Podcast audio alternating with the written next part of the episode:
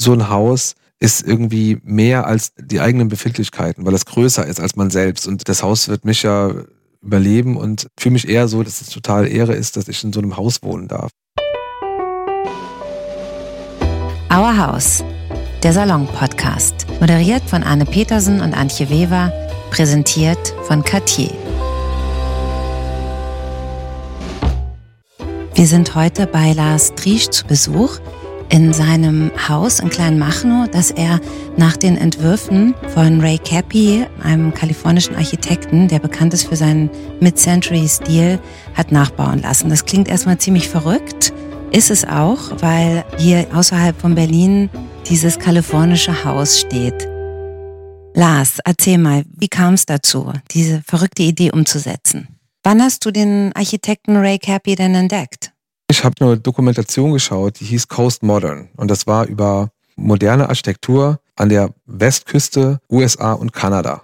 Und dort wurde Ray Cappys Haus vorgestellt. Ich habe dann Recherche ein bisschen betrieben und habe dann erstmal gesehen, dass ich eigentlich mehrere Bücher auch besitze, in denen Ray Cappy Häuser sind. Aber Ray Cappy war nie so populär wie jetzt so ein Neutra oder ein Schindler oder ein ähm, Frank Lloyd Wright. Er ist der Gründer mit der SciArc in Los Angeles und war mit dieser Fakultät eigentlich sehr beschäftigt und hat auch immer wieder Privathäuser gebaut in Kalifornien, aber war nie so ein medialer Typ, der halt sich so verkaufen musste, weil er eigentlich ja immer beschäftigt war. Das Haus, über das wir sprechen und in das du dich verliebt hast, ist die sogenannte Cappy Residence. Die hat Ray Cappy 1967 über mehrere Ebenen in den Steilhang in den Rustic Canyon gebaut. Das ist in den Pacific Palisades überhalb von Santa Monica. Es ist so eine Art modernes Baumhaus, was seit den 90ern unter Denkmalschutz steht und ähm, es immer wieder auf die Listen der schönsten Häuser in Südkalifornien schafft. Nachdem ich mich dann eben mehr beschäftigt habe mit ihm und habe mir ähm, die ganzen Häuser, auch die er in den 90ern gebaut hat und auch das letzte in Beverly Hills, was er gebaut hat, habe mir die alle angesehen und muss schon sagen, dass sein Haus mir am meisten gefallen hat, weil die Materialitäten nochmal anders waren als bei den neueren. Und was hat dich sofort angesprochen? Das Tolle war an seinem Haus die Verbindung zu der Natur von drinnen und draußen, was man ja natürlich öfter kennt in modernen Architekturhäusern. Aber dass es bei ihm auch eine gewisse Gemütlichkeit auch ausstrahlt. Durch das Holz, äh, die Materialitäten, der Beton. Es ist eben nicht so wie bei den meisten modernen Architekten, dass man das so sieht auf Fotos und denkt so, ja, sieht super schön aus, aber da kann man eigentlich mit einer Familie nicht so leben weil es alles immer aufgeräumt und super clean und da steht ganz wenig und es ist eigentlich auch unpersönlich, weil es sagt auch nichts über die Person aus, die dort lebt. Und er hat ja mit seiner Familie, drei Kinder, seiner Frau Shelley Zeit seines Lebens in diesem Haus gelebt. Ne? Genau. Das war für die Familie eben gemacht. Ja.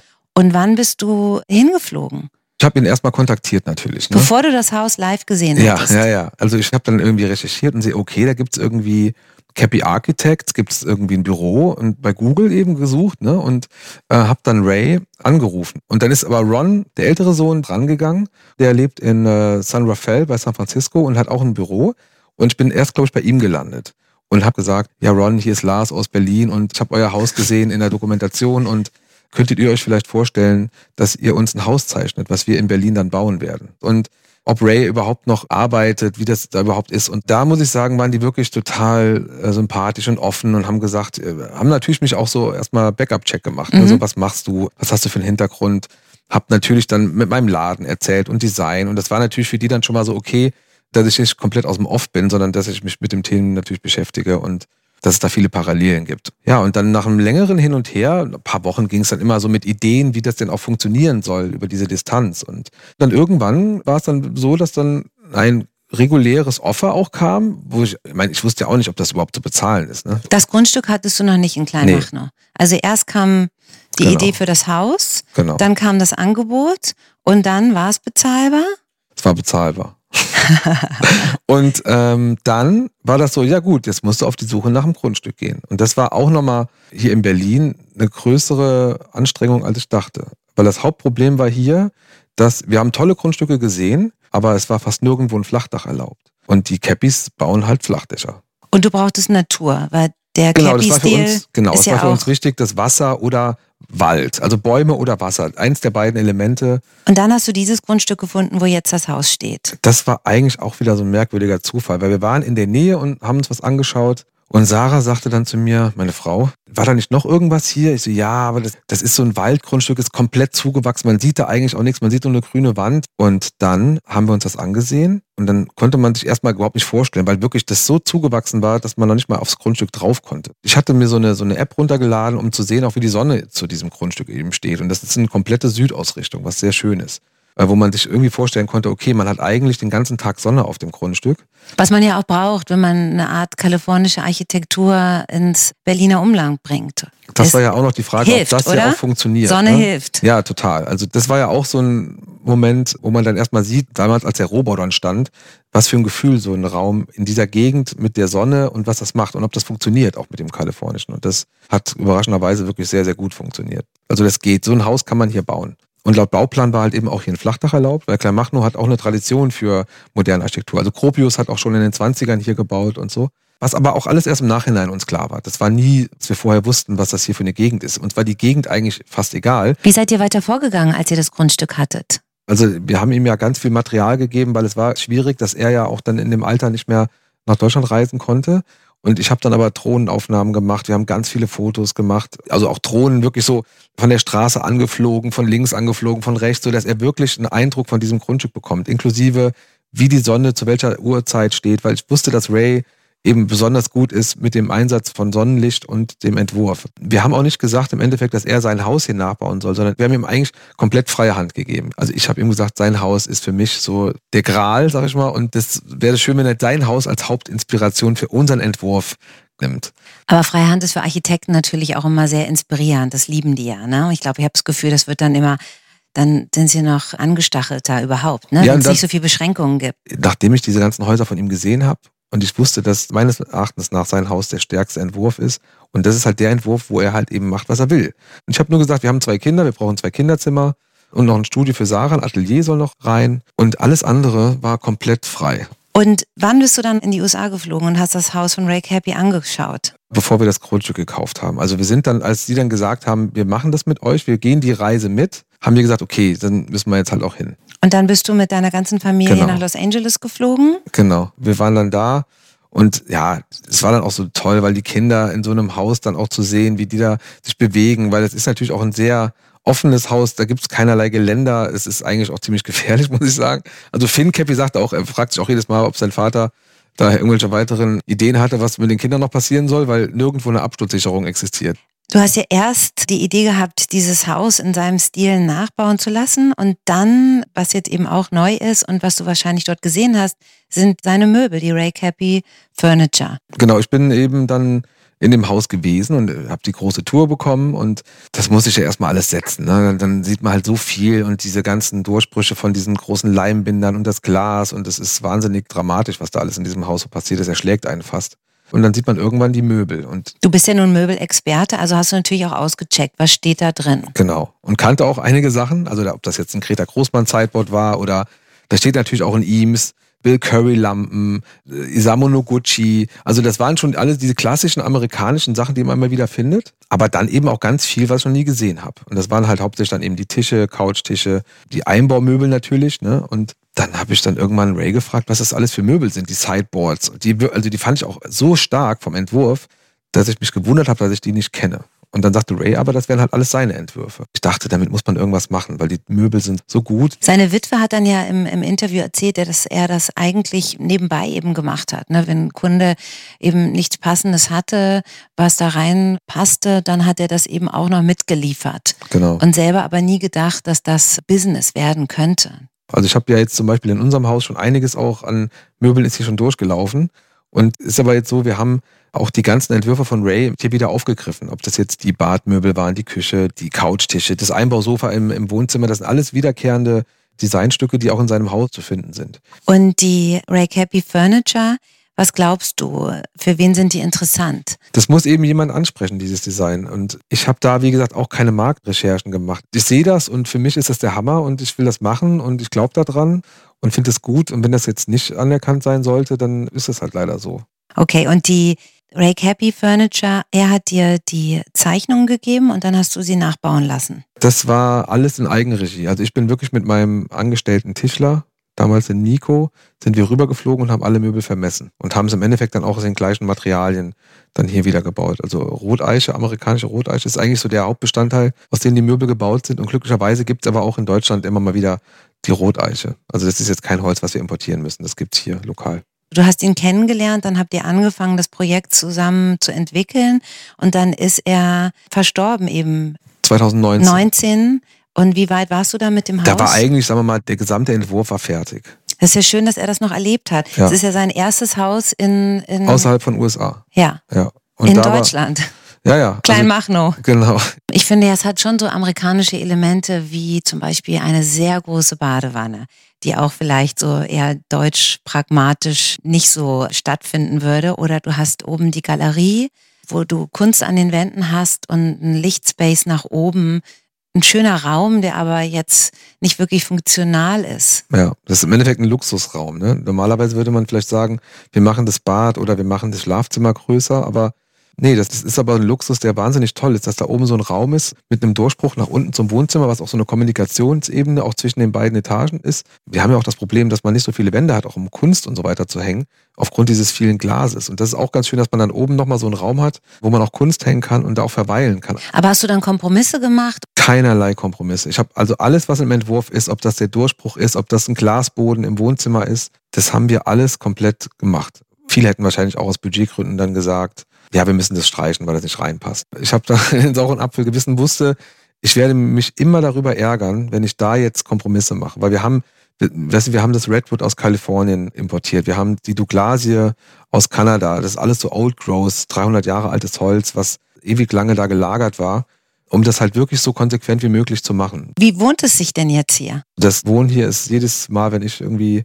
abends dann oder so nach Hause komme, ist es halt wie ein Traum. Ne? Also ich komme, du siehst das Haus vor dir erscheinen und ich kann es immer noch nicht glauben, dass wir jetzt zum einen so weit gekommen sind und dass es jetzt unser Zuhause ist. Und jetzt ist dein Haus auch ein bisschen der Showroom geworden für die Ray Happy Furniture, weil du hast das Sofa, du hast den Tisch, du hast den Couchtisch von Ray Happy. Er hat ja auch einen Briefkasten entworfen. Genau, der muss noch gebaut werden. Den, Kommt den, der auch hier hin? Der kommt auch natürlich hier hin. Und Den man kaufen kann für knapp 3000 Euro. Muss Ja. man schon Liebhaber sein, oder? Ja, es ist halt eben das Problem, das ist auch aus Teakholz gebaut, weil es eben in Los Angeles ist ja aus Redwood gebaut, aber das wird hier nicht so lange halten. Deswegen haben wir da entschieden, dass wir den in Teak bauen. Und Teak ist halt gerade wahnsinnig teuer mittlerweile. Und wir haben halt eben auch, wir produzieren alles in Deutschland und nicht irgendwie günstig im Ausland. Was man vielleicht noch erklären muss, dein Geschäft läuft ja einmal mit den Vintage-Möbeln Ja. und dann hast du aber diese Linie, wo, wo du eben die Möbel nachbauen lässt. Wir arbeiten mit Mira Nakashima, die Tochter von George Nakashima, die ja nonstop eben diese Möbel produziert haben. Und George ist in den 90ern gestorben und Mira hat das weitergeführt. Und das ist einfach ein Produkt. Wir haben halt so ein paar neue Produktionen bei uns, an die ich halt eben sehr glaube, weil die wahnsinnig gut sind und eben nicht massenproduziert sind, weil das in, teilweise in den gleichen Werkstätten, teilweise noch mit den gleichen alten Handwerkern aus der alten Zeit noch, die noch da sind. Und das ist zum Beispiel Karl Auberg, haben wir da, der macht so Alltagsgegenstände aus Messingguss. Es gibt auch Lampen und kleine Couchtische, Zeitungsständer. Und die werden immer noch in Wien in dieser kleinen Werkstatt produziert, in den gleichen Formen gegossen wie in den 50er Jahren. Nakashima eben auch immer noch in New Hope, Pennsylvania, in diesem Woodworkshop. Es gibt Lieferzeiten von anderthalb Jahren, weil da so ein Run drauf ist und die auch nicht größer werden wollen. Und da sind eben so ein paar Sachen, wo ich sage, neue Produktion, ja, okay, dann, wenn es eben entweder im Vintage-Bereich nicht mehr zu bezahlen ist, also Nakashima, auch Aubergs ist, alte Originale sind mittlerweile unerschwinglich. Gib mal eine Idee. Ja, also weiß ich nicht, es gibt einen Nakashima-Tisch mit acht Stühlen, das ist dann so eine Viertelmillion. Und das ist natürlich für viele dann äh, vorbei. Es ist jetzt nicht so, dass eben die neuen Produktionen günstig sind. Es ist auch sehr teuer, aber eben nicht so teuer. Hast du so ein paar besondere Schätze, weißt du, wo du sehr, sehr stolz drauf bist? Das sind immer mal wieder Sachen. Ich habe zum Beispiel von Dan Wenger, den ich ja auch, äh, die neuen Sachen von dem auch verkaufe, habe ich zum Beispiel einen alten Lotus Chair, was sehr, sehr selten ist. Er hat vielleicht insgesamt in den 60er, 70er Jahren so 250, 300 Möbelstücke gebaut. Und das ist ein Teil, das ich auch nicht verkaufen will. Das sind eben die wenigen Sachen, die ich auch dann behalte, weil ansonsten bin ich da recht emotionslos mittlerweile, dass ich die meisten Sachen auch dann eben wieder verkaufe. Ist ja dein Geschäft auch. Genau. Und das ist ja auch never get high on your own supply. Muss man halt aufpassen, dass man nicht selbst dann eben in so einem Sein bester Kunde sein wird. bester Kunde wird. Und als Anlage, wenn man es so sieht, Designermöbel oder Mid-Century-Möbel als Wertanlage? Wie siehst du das? Also ich finde, man, man investiert halt eher in so was Schönes, ne? wo man sich jeden Tag auch drüber freut, dass man damit lebt und so. Ich weiß nicht, ob das der Hintergrund sein sollte oder der Grund, sowas zu kaufen, dass es jetzt Investment ist. Aber man kann es ja auch wieder gut verkaufen. Ja klar, es hat natürlich einen Wert. Es hat einen Wert und generell kann man die letzten Jahre beobachten, dass die Preise halt äh, steigen. Aber jemandem, der eigentlich so einen Lifestyle nicht versteht, dem sowas aufs Auge zu drücken, kauf das doch, weil das kannst du dann vielleicht in fünf Jahren fürs Doppelte verkaufen, ist eigentlich so ein bisschen Perlen vor die Säue. Weil da geht eigentlich nur ein gutes Designstück in einer Umgebung verloren, die es gar nicht zu schätzen weiß, die es wieder nur als Investment so sieht. Ne? Deswegen sind ja auch ganz viele wunderschöne Oldtimer, wunderschöne alte Uhren sind weg vom Markt, weil es halt ein Investmentprodukt wird. Und das ist eigentlich schade. Ja, und ich meine, aber die Preise sind ja, sind das Fantasiepreise? Ja, im Endeffekt natürlich Angebot und Nachfrage und das, was Leute bereit sind zu zahlen. Und da kann man ja auch sehen, dass ja generell Design in den letzten 20 Jahren Antiquitäten ja auch abgelöst haben in vielerlei Hinsicht. Viele Antiquitätenhändler sind auch umgestiegen auf Design, weil die einfach gemerkt haben, das ist ein Markt, oder eine Generation, die da hinschwindet. Und Lampen, wie hast du da, bist du da vorgegangen? Was wolltest du hier drin haben? Was passt zu Ray Cappy? Was ist mit Kissen? Was ist mit Textilien? All diesen Sachen. Ja, da sind ja einige Sachen, die ja noch passieren. Lampen sind wir eigentlich schon ziemlich durch. Ich habe eben auch da einige Noguchi-Lampen, weil die wahnsinnig gut in dieses japanisch inspirierte Haus auch passen. Es gibt aber auch eine Lampe von Karl Fagerlund, die auch so eine Art Holzkonstruktion hat, Aufhängung, was mich ein bisschen an diese Leimbinder Konstruktion des Hauses erinnert. Deswegen haben wir die beim Esstisch hängen. Was hast du in L.A. noch angeschaut? Oh, ich habe mir Pierre König Häuser, Frank Lloyd Wright, Neutra, natürlich viele Cappy-Häuser, also alle, die halt möglich waren, sich anzusehen. Ja, und natürlich so die, die Klassiker auch, ne? Also dieses äh, Ennis Haus zum Beispiel oder das Stall Haus oben in, in Hills von König, Case Study Häuser, ich war im Eames Haus. Ja, das, das Verrückte ist ja bei diesem amerikanischen Mid-Century, finde ich, das Eames-Haus, wenn man da reinguckt durch die Fenster, man darf ja nicht reingehen, es ist halt so, als ob gerade da Leute mit sehr gutem Geschmack aus dem Haus gegangen sind. Ich hatte das Glück, dass ich wirklich auch drin war im Eames Haus. Wie hast du das geschafft? Ja, ich habe also der eine Händler, mit dem ich gearbeitet habe aus San Francisco, der kannte den, der dieses Museum da leitet. Es gibt da so eine Art Glockenspiel, wo man dann im ersten Stock wirft man oben so eine Kugel rein und dann klingelt das so nach unten bis ins Erdgeschoss. Es gibt sowieso ein Ballspiel.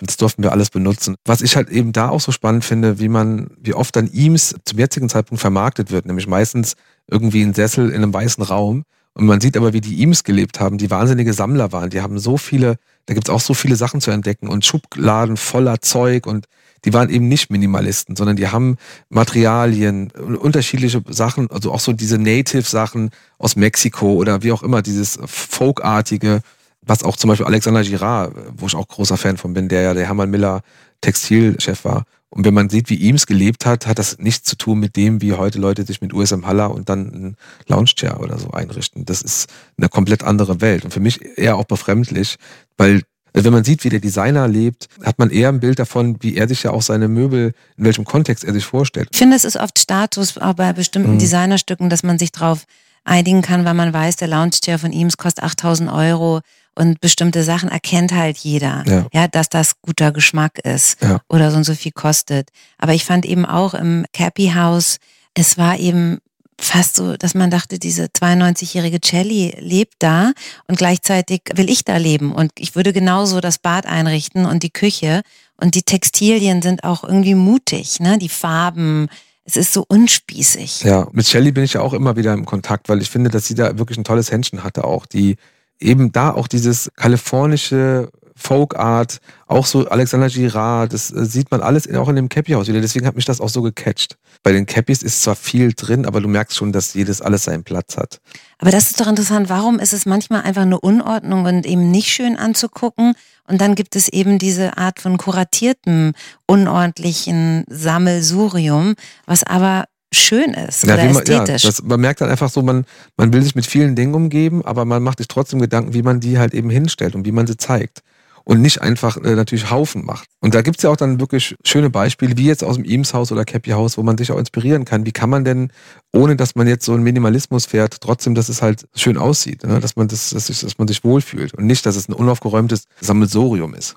Du bist ja selber Experte für Mid-Century Möbel, kann man ja sagen, und hast ein Laden in Berlin, Originale mhm. in Berlin. Wann ist das Hobby und der Spaß in so eine professionelle Sache übergegangen? Ich habe ja mit um die 18, 19 rum angefangen, Designmöbel zu sammeln. Ich habe immer Musik gemacht, so als Teenager, komme eigentlich aus der Punk-Hardcore-Szene, bin aber dann eben so auch in, in 60s-Bereiche rein und wir haben halt die 50er viel gehört und hatte dann auch so einen Oldtimer, einen amerikanischen, so einen Chevy aus den 50ern mit 18, also so 50er Jahre Schachbrettboden, Coca-Cola, Kühlschrank und so. Habe aber natürlich auch angefangen, als wir dann 2009 von Koblenz nach Berlin gezogen sind und Sarah nach ein paar Wochen dann schwanger war, als wir in Berlin angekommen sind. Und dann war irgendwie klar, dass wir jetzt irgendwas machen müssen. Also ich musste zumindest irgendwie, dass die Familie halt versorgt ist. Ne? Und hatte eigentlich außer Schlagzeug zu spielen, konnte ich ja eigentlich nichts. Und hatte dann aber aufgrund der autodidaktischen Beschäftigung mit Design über Jahre, habe versucht einfach dann, okay, wir machen jetzt einen Laden. Und dann hast du angefangen, Möbel zu verkaufen, die du wie gefunden hast. Also wie war dein Geschäftsprinzip? Ja, also das ist natürlich in erster Linie auch so das Geheimnis dieses Jobs, ne? wie man halt die Sachen findet. Das Weil, gibst du nicht preis. Naja, ich kann so natürlich so ein bisschen, kann, kann man natürlich erzählen, aber es ist so, dass im Vergleich zu vielen anderen Geschäften. Ne? Bei diesen Sachen der Einkauf eben das ist, was es ausmacht, weil es verkauft sich mehr oder weniger von allein. Also man stellt es online oder man kommt, jemand kommt in den Laden und die Sachen gehen irgendwann raus. Ich habe noch nie Werbung gemacht, weil das ist so, dass die Ware, es ist auch nicht so, dass das auch an unser Geschäft gebunden ist, sondern ein Sammler sucht jetzt irgendein Stück und googelt das vielleicht oder ne und dann steht es jetzt zufällig bei mir und das heißt aber nicht, dass der jetzt ein wiederkehrender Kunde auch ist, sondern der kauft das bei mir, weil er sucht dieses Stück und kommt dann und kauft das und das vielleicht sehe ich dann auch nie wieder. Was hattest du von Anfang an viel im, im Angebot? Was zieht dich an? Also ich hatte auch da wieder witzigerweise, wie auch bei vielen anderen Dingen, das USA immer so ein bisschen im Fokus, weil für mich war es immer cooler als das Dänische, so vom Design her und von der Qualität auch besser als das Italienische. Also das nicht so gut wie das Dänische, aber dafür hat es halt nicht so was Spießiges wie die Dänen oft, sowas nennt mal evangelisch. Protestantisch. Äh, ne, Lehrer mhm. irgendwie. Ne? Das, was ja in Deutschland ja auch sehr viel zu sehen ist. Also sehr viel, dieses ähnliches Design ist in 50er, 60er Jahren hier gekauft worden.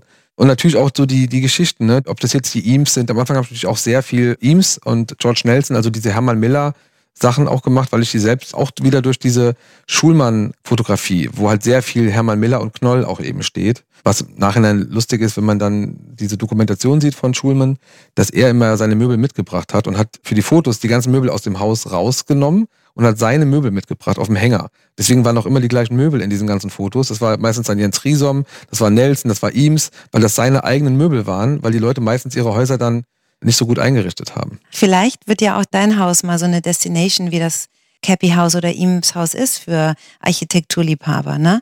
Die dann hier vorfahren. Ja, wir wollen das ja auch offen nutzen. Also dieses Haus ist ja auch mehr oder weniger eine Visitenkarte für meine Unternehmen. Ich finde das in dem Fall auch so, so ein Haus ist irgendwie mehr als die eigenen Befindlichkeiten, weil es größer ist als man selbst. Und ich weiß auch, das ist jetzt, klar, ich kann jetzt sagen, das ist mein Haus, aber das Haus wird mich ja überleben und fühle mich eher so, dass es total Ehre ist, dass ich in so einem Haus wohnen darf. Und du willst das auch teilen? Ja. Ja, ich habe vorhin schon gesehen, die Leute bleiben auch stehen und gucken und, ja, ja. und das, wundern sich. Die merken sich natürlich, also ja. ja. und es gibt aber auch da auch beide Seiten. Ne? Der eine, der halt den Kopf schüttelt oder der andere, der halt da steht und sagt, wow, ne? das okay. gibt's halt auch beides. Auf jeden Fall, wer es nicht raus nach Kleinmachnow schafft, der kann ja zu dir in den Laden kommen. Ja. Lars, vielen Dank für das Gespräch. Es ist sehr, sehr angenehm hier in deinem Haus unter dem ganzen äh, Holz zu sitzen. Danke. Danke für deinen Besuch. Vielen Dank an unsere Freunde von Cartier, die diesen Podcast möglich gemacht haben. Danke auch an Malakow Kowalski für die Musik, Sarah Illenberger für die Illustration unseres Logos und Dennis Krüger für den Schnitt. Wenn Ihnen Our Haus gefallen hat, abonnieren Sie uns und empfehlen Sie uns weiter. Das war für dieses Jahr die letzte Folge. Nächstes Jahr geht's weiter mit einer neuen Staffel von Our House, parallel mit der Frühjahrsausgabe am 24. Februar 2022. Anne Petersen und ich freuen uns schon auf unsere nächsten Gäste und natürlich auch auf Sie. Guten Rutsch und bis bald.